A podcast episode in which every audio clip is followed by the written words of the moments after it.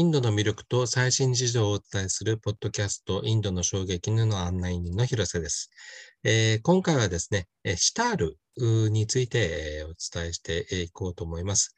えー、シタール奏者の中山千恵さんにお話を伺っていきます。えー、千恵さんよろしくお願いします。よろしくお願いいたします。はいあの、シタールというとなんですけど、本当にこう、こう魅力的なあの音の出る楽器だと思うんですけど、あの、パッと見なんか結構あの、えー、弦がたくさんあるっていう感じがするんですけど、はい、この弦はどんな、どんな仕組みになってるんですか？はい。あのシタールについている弦なんですけれども、はい、2層構造あの上の段と下の段で2層になってついていてであのまず上の段なんですけれども一番、えー、下側に主弦があります、うん、その上にブロンズ弦の低音弦が貼られています、うん、その上に4本のリズム弦がついています、うんで下の層なんですけれども、うん、下の層の弦は全て共鳴弦になっていて主,、えー、主弦で弾いた音色と同じチューニングの音が跳ね返ってくる仕組みになっていて私のスタイルのスタールでは18本弦が張られています。あ全部で全部ではい。ああなるほど。じゃあ、なんていうんですか。えっ、ー、と、一番上がはい。あの、6本で、そうです。合計6本。6本。はい。で、えっと、その下に共鳴をするだけのやつが12本あると。そうです。はい。ええななんで、あの、そういう、こう、あの、いろんな種類のがあるんですか？そうですね。あの、下の共鳴弦がつくことによって音にたくさん深みが出てきます。あの、一人で弾いていても音が本当にコンマ数秒、まあ1秒とか、うんうん、コンマ1秒よりももっと早い段階で音がウェーブしてどんどんまた一緒に共鳴弦が鳴ってくれるので一人で弾いていてもまるでオーケストラみたいな音がどんどん深くなります共鳴することによって。なるほど。主奏弦はあの基本的にはその主弦の1本を使うんですけれども、はい、その上にある低音源を一緒に弾くことで、はい、より深みの低音も一緒に出る深みのある音にもなります。あと低音源だけを弾くことで低音パートもあの演奏することができます。であと4本リズム弦があるんですけれども、はい、えー、リズムをつけたい時にちゃんちゃんちゃんちゃんと打ち鳴らすことではい。あのまるでまあ打楽器じゃないけれども、うんそのうん。えーメロディー楽器なんですけどそういったリズムもプラスしてあの演奏することができます。へえ。はい、じゃあ、なんていうんですか、この、えっと、メロディー、メロディーのラインを弾く、う主弦っていうのは一本しか、そうです。へえ、あんなにたくさん弦があるのにっていう。そうなんですよ。え なので弦がいっぱいあって弾くの大変ですねってよくいろんな方にあの言っていただくんですけれども、うんうん、あの演奏する時に実際に押さえているのは基本1弦になります。あそうなんですね。へえ、はい、なるほど。で、右手の方はどんな感じなんですか？はい。右手演奏する時には、右手の人差し指にミズラブという鉄の、まあ、えっと、爪をつけます。あの、うん。素材はそのピアノの弦だったり、えーもうちょっと細いあのスチールみたいな鉄でもあるんですけれども、うん。何でもあの指にしっかりとかませて、で、それを人差し指につけて、それで弦を弾きます。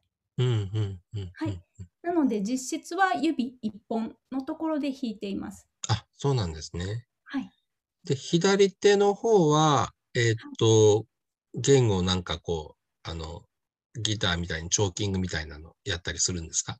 そうです。あの、えー左手の指は人差し指と中指を使って演奏するんですけれども、はい。弦を真下、自分の足側ですね。はい。と主弦を引っ張ることによって音程を高くしていくことができはいます。なるほど。結構なんか痛そうですね。痛いですね。私は弦楽器があのシタールが初めて弾く弦楽器だったので、手がもう全くタコもできていないので、うん本当に最初は痛かったです。あの、なんかあの、よくシタールで、あの、演奏が始まる時とかに、チャララララランっていう感じのこう、出たりしますけど、はい、あれはどうやって鳴らすんですか？はい。あれは、先ほどあの説明した共鳴弦を使った音なんですけれども、はい、右手の小指を下の層ですね、下の層にぐっと下から上へ入れ込む感じに指を、はい、ぐっと中に入れて、それで、えっ、ー、と、右手の小指の爪で上からタラタラタラタという感じで、爪で弾いています。ああ、なるほど。じゃあ今のお話でいくと、その共鳴弦の方は、はい。あの、フレットがないから、あれはいつ鳴らしても同じ音がするってことですか？そうです。開放弦で、その時の、まあ、チューニングですね。チューニング、ああ、そっか。はい、はい。今から弾くラーガーに合わせた、あの、音階が流れるようになっています。で、そのラーガっていうのはよく聞くんですけど、ラーガっていうのはどういうものだか知りたいんですけど。はい。えー、インド古典音楽を私たちはあのシタールで演奏しているんですけれども、えー、その中インド古典音楽にはラーガとターラっていうものがありまして、ラーガが旋律の、まあ、構造ですね。旋律だけで言うとちょっと語弊があってっていうのもその中の旋律の、まあ、音階だったりチューニングですねだったり音の強弱だったり、うん、えー、音どういうふうに上がってどういうふうに降りてくださいっていう、まあ、細かなルールであったり、うん、あのいろんなものがその、えー、ラーガの中にはあのルールとしてあります。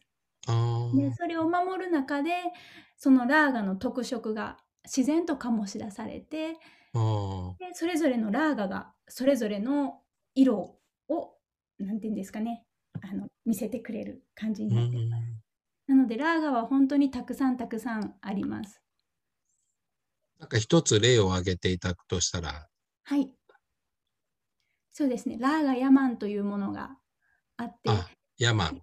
はい。あのーうん、おそらく多くの、えーと、インド音楽を習う方が一番最初に習うラーガだと思うんですけど、うん、私も最初に習ったラーガがこのラーガヤマンというあの旋律構造で、うん、はい。その中にも、えーと、たくさんのルールがあってそのルールを守る中で、はい、ラーガヤマンの雰囲気が醸し出されていきます。ちょっと音を聞かせていただくことはできますか？はい。では少し準備します。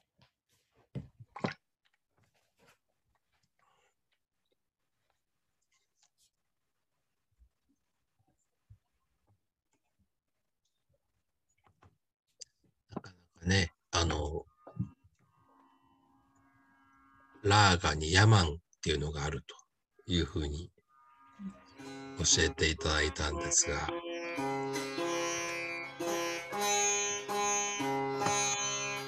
チュチューニングしてる感じですね、きっと。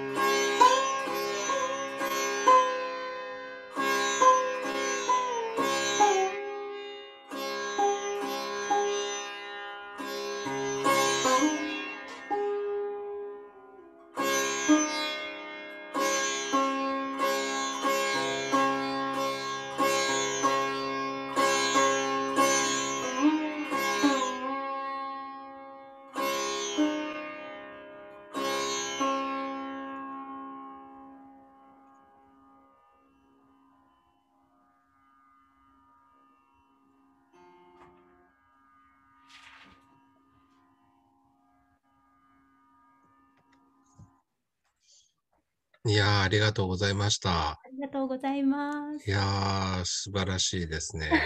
えー、で、特にあの今、あの弦のあの構造もあのね、教えていただいた後だったんで、えー、そういう意味でもなんか分解、分解しながらこう、あの聞けたっていう感じもありました。